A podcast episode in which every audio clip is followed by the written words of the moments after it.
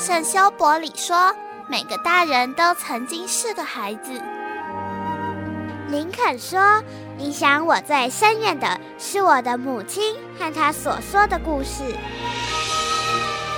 晚安，月亮床边故事，邀请每位大孩子、小孩子一起听故事。不管多忙，也要和你一起听故事。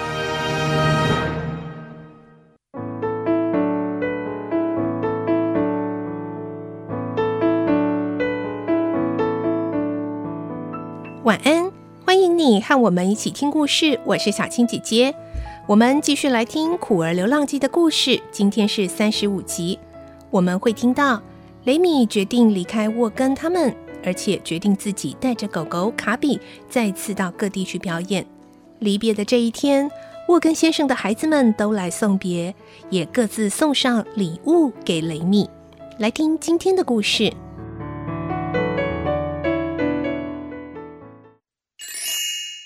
虎儿流浪记》三十五集送别。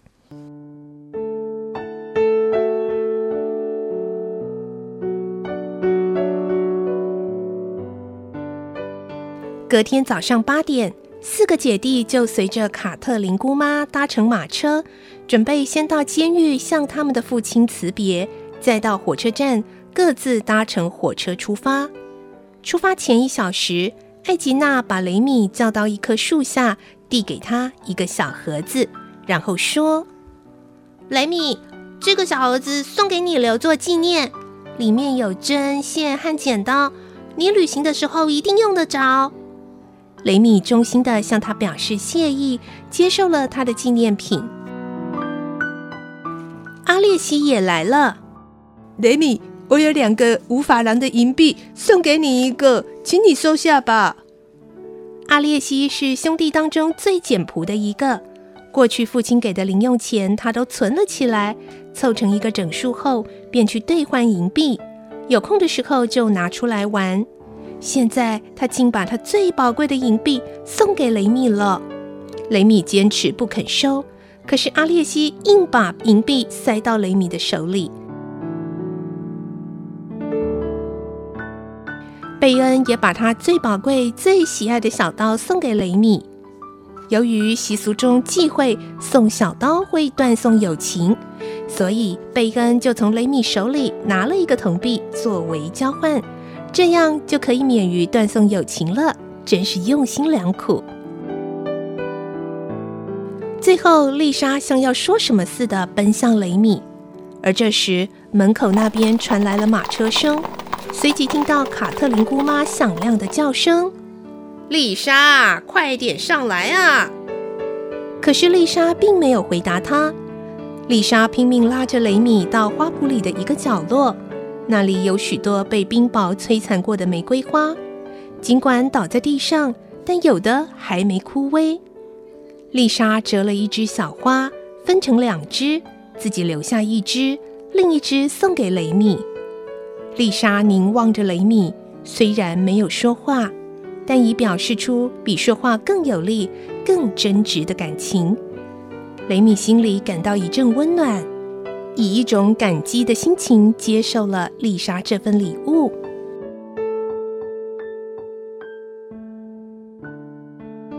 丽莎，丽莎到哪儿去了？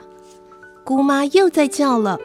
当雷米牵着丽莎跑到门口时，兄弟们都已坐在马车上，只等着丽莎出发了。雷米立刻把丽莎抱上马车，交给卡特琳姑妈。马车开了，雷米再见，雷米再见，雷米再见。孩子们拼命从马车上向雷米挥手道别，雷米也拼命向他们挥手。但他的喉咙里像塞了什么东西似的，叫不出声音来。马车逐渐远去，终于在模糊的视线里变小了，消失了。雷米茫然地在原地伫立了好一会儿，终于被卡比的叫声惊醒过来。卡比在他的脚边打转。对了，我并不孤单啊，有卡比作伴。而且丽莎他们把我当做亲人看待，我也是一个有家庭的人啊。这种想法带给雷米一种全新的勇气。雷米一转身，向他住了两年的家道了一声再会，然后拿起他的竖琴。卡比，走吧。雷米带着卡比向阳光普照的大陆迈出他充满新希望的第一步。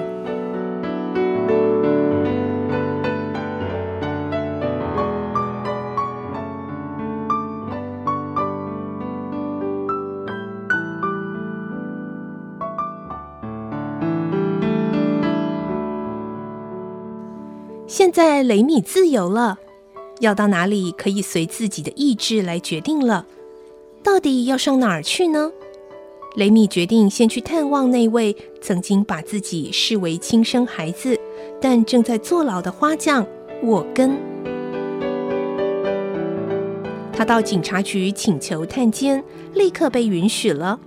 一会儿，沃根穿着犯人的制服出来见他。